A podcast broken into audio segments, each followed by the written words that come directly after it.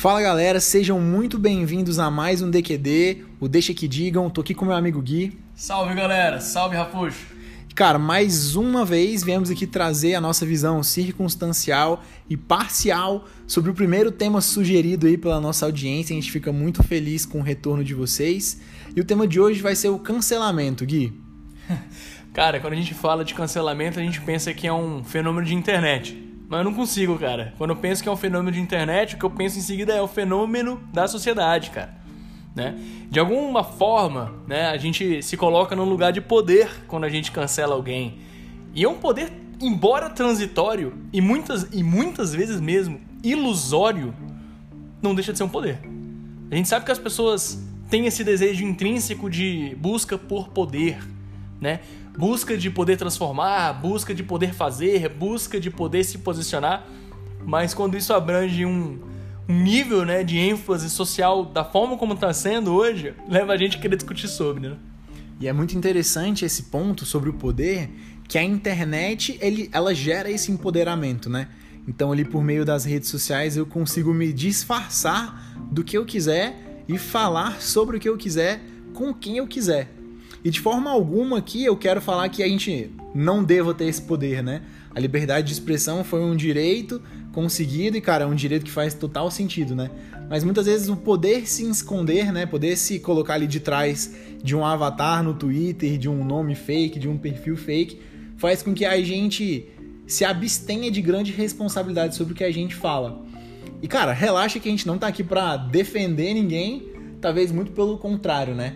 Hoje a gente entende que o cancelamento ele vem de duas grandes possibilidades assim.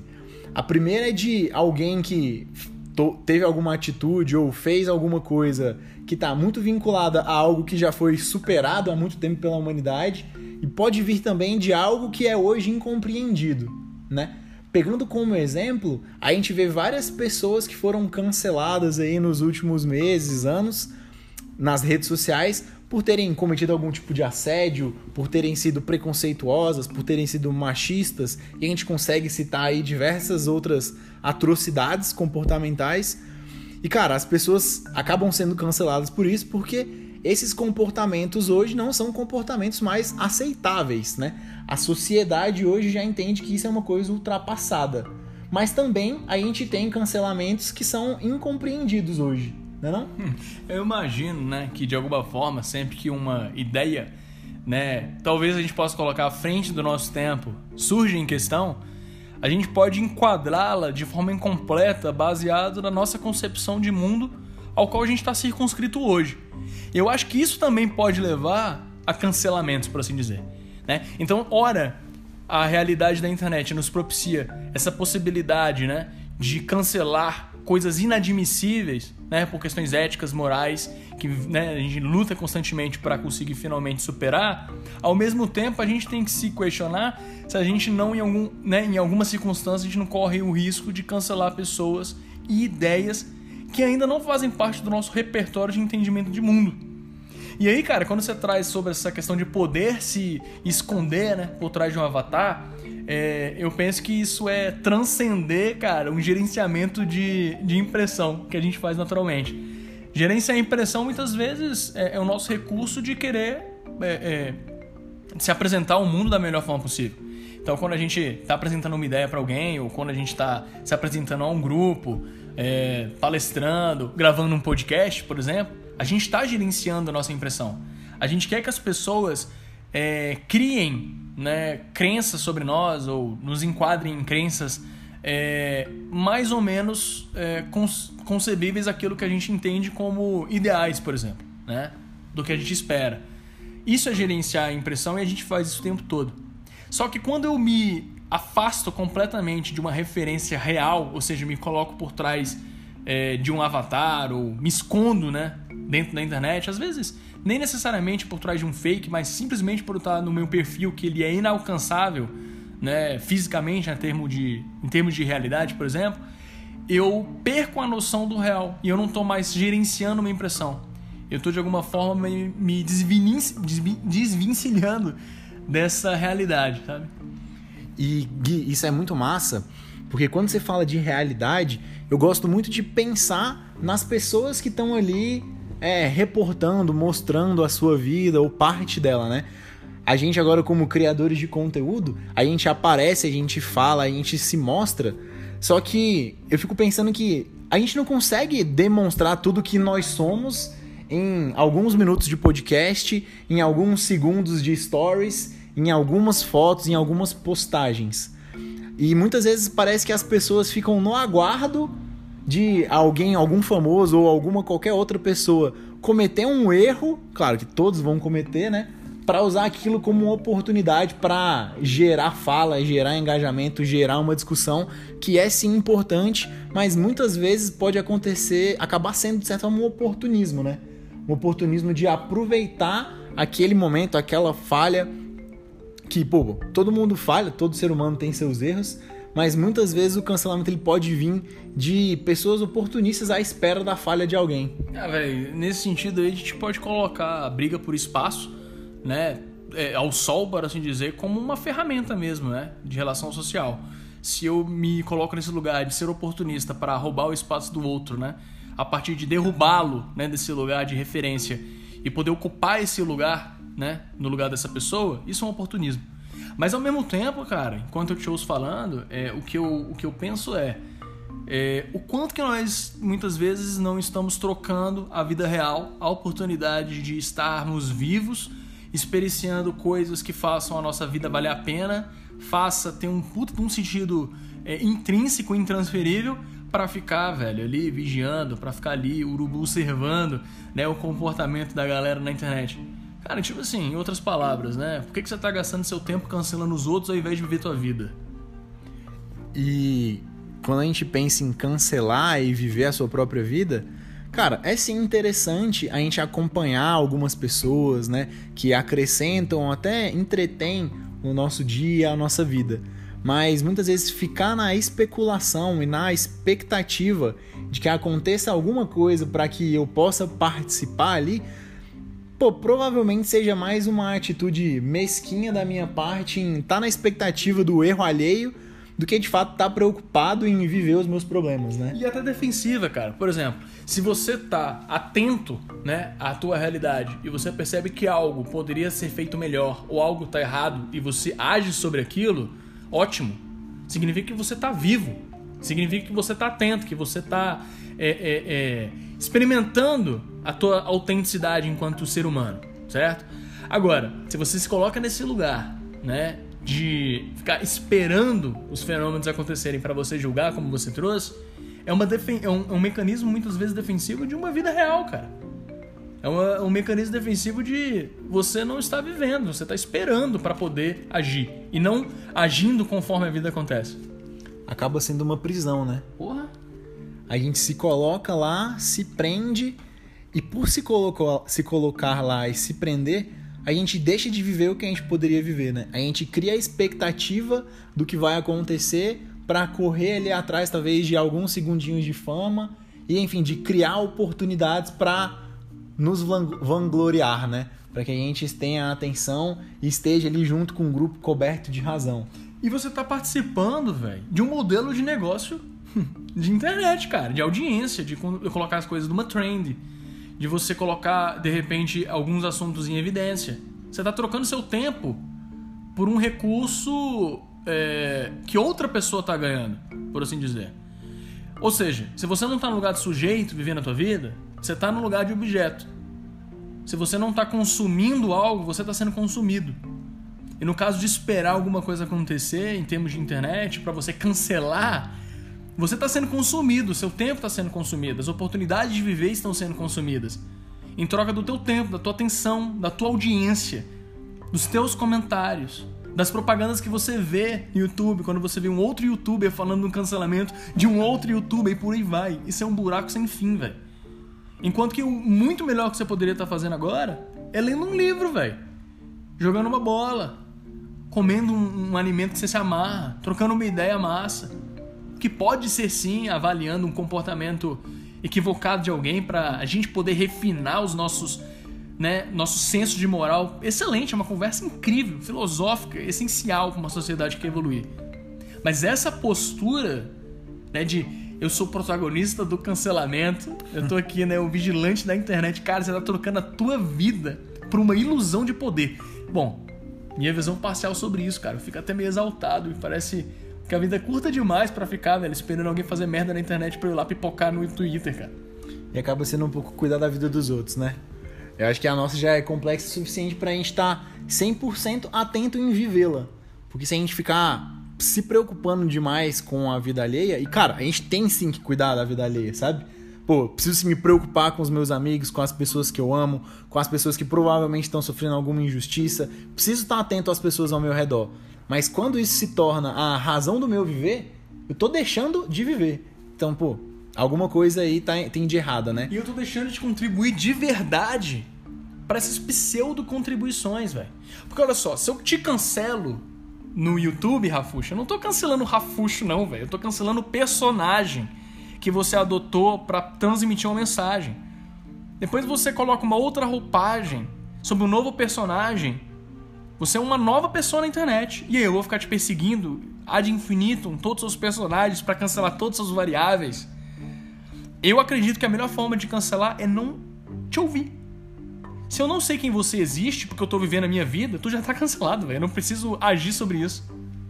E o cancelamento acabou virando uma oportunidade, né?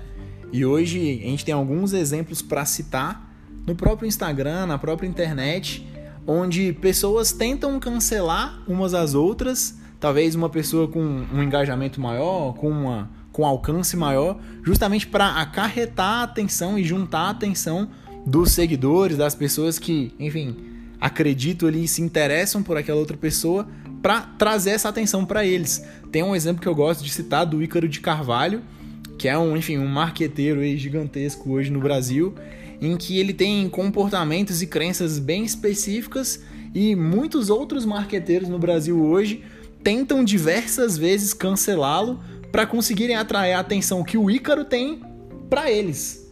E cara, o Ícaro hoje faz um trabalho muito bom em cancelar o cancelamento próprio, onde ele aproveita o cancelamento para, enfim, enfatizar a qualidade do seu produto ou vender mais o seu produto, até aproveitar a atenção que ele recebeu da outra pessoa em benefício próprio. É um meta cancelamento, é.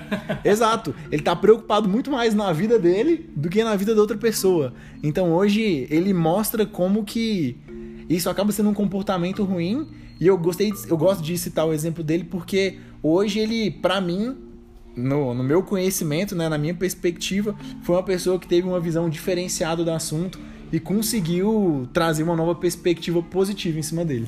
Cara, inclusive assim, não que tem uma relação direta com o que você trouxe, mas eu li um livro esses dias que é do Fernão Capelo Gaivota. É uma gaivota revolucionária, cara, pro seu tempo, pro seu grupo, no qual, né, esse Fernão Capelo descobriu que voar não era uma atividade meio para comer né? Enquanto todas as gaivotas né, voavam para disputar pedaços de alimento junto com os pescadores, pedaços de peixes que os pescadores usavam como isca para pescar peixes maiores, o Fernão Capello descobriu que, na verdade, voar era a tua finalidade. Ou seja, ele queria viver para voar e não voar para comer. E isso foi uma adoção é, de, de postura que o fez ser expulso do grupo. Ele começou a voar alto demais, rápido demais, ele começou a inovar no voo. Ele fazia malabarismos incríveis. E as outras gaivotas viam isso como um, um ato revolucionário inadmissível para os valores conservadores daquele grupo. O Fernão Caipelo Gaivota foi canceladíssimo pelo grupo. Véio. Ele precisou se mudar da ilha em que ele vivia com as outras gaivotas para poder explorar o voo sozinho. Eis que ele descobriu que a missão da vida dele era voar.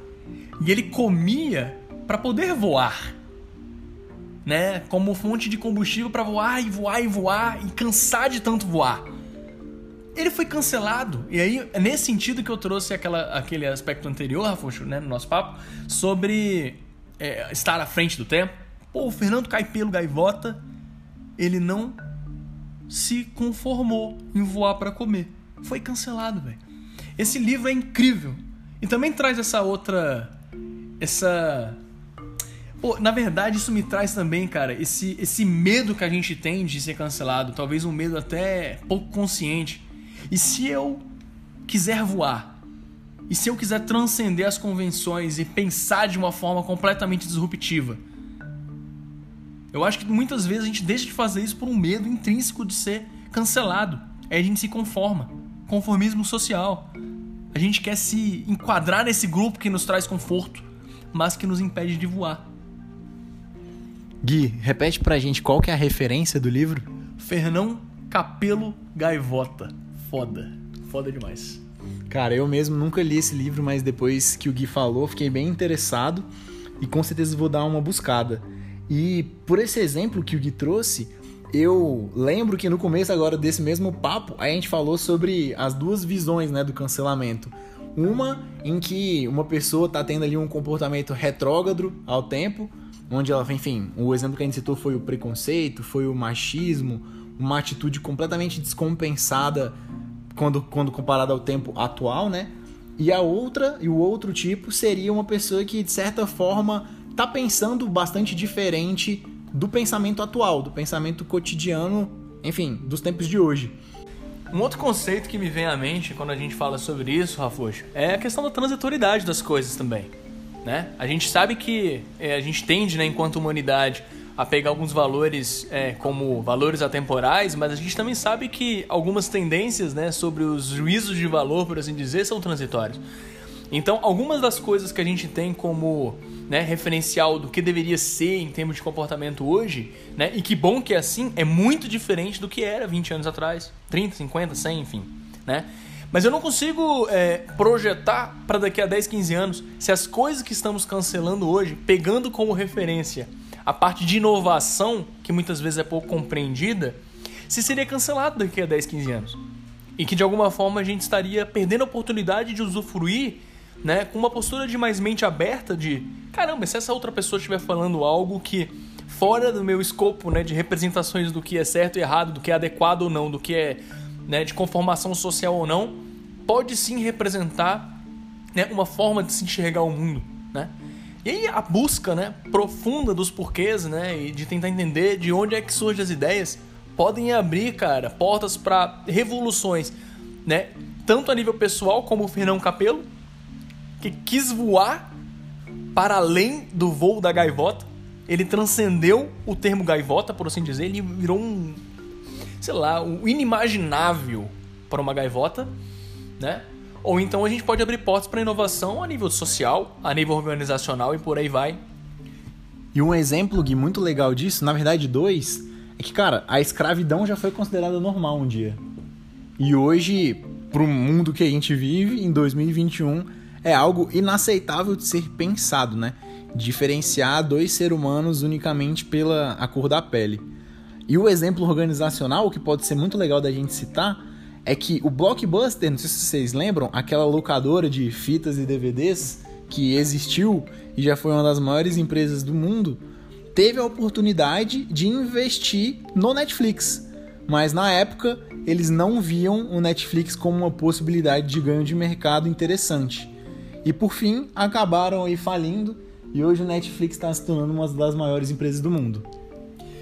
Bom, enfim, né? É, pegando nossa visão parcial sobre o que conversamos hoje, a gente pode pensar no cancelamento como um fenômeno social que se enquadrou muito bem na internet, que é onde as coisas giram muito rapidamente e que tem uma função social muito importante de vigilância àquilo que a gente não quer retornar, preconceitos, né? É, é, é comportamentos retrógrados e por aí vai, desrespeito de qualquer natureza. Então isso torna né, o ser humano, enquanto indivíduo, enquanto grupo, empoderado para poder calar quem não teria o direito né, de infringir direitos humanos e por aí vai. Esse é um ponto. Mas também a gente pode entender o cancelamento como uma visão circunscrita do seu tempo, né, no qual muitas vezes não permite uma visão aberta à inovação também, né, pegando o outro oposto né, da moeda. Né? Então o cancelamento ele age sobre o que já passou, né? o que não é mais tolerável, mas ele também pode agir sobre o que não é compreendido ainda. E eu acho que isso daí envolve uma grande atenção. E o segundo ponto é o quanto que a gente não está cancelando as coisas no virtual como subterfúgio Né? O ser humano é muito sofisticado, a gente consegue um monte de subterfúgio para não fazer o principal. O quanto que a gente está cancelando coisas no virtual para não cancelar no real, como uma fuga do real, como uma fuga de se responsabilizar pelo real, né? Enfim, e, e deixando de viver por consequência disso. Se a gente vive, né, com uma natureza autêntica, atenta, imersa na sua realidade, sofisticada, né, em relação a, aos pilares morais, éticos, de valores, a gente vai cancelar muita coisa ruim no real também, né?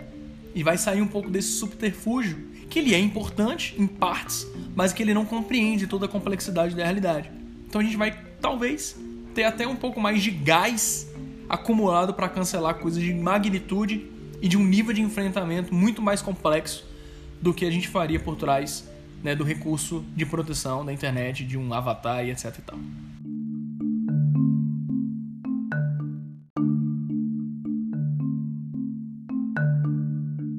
Então é isso, galera. Estamos encerrando aqui mais um episódio do DQD.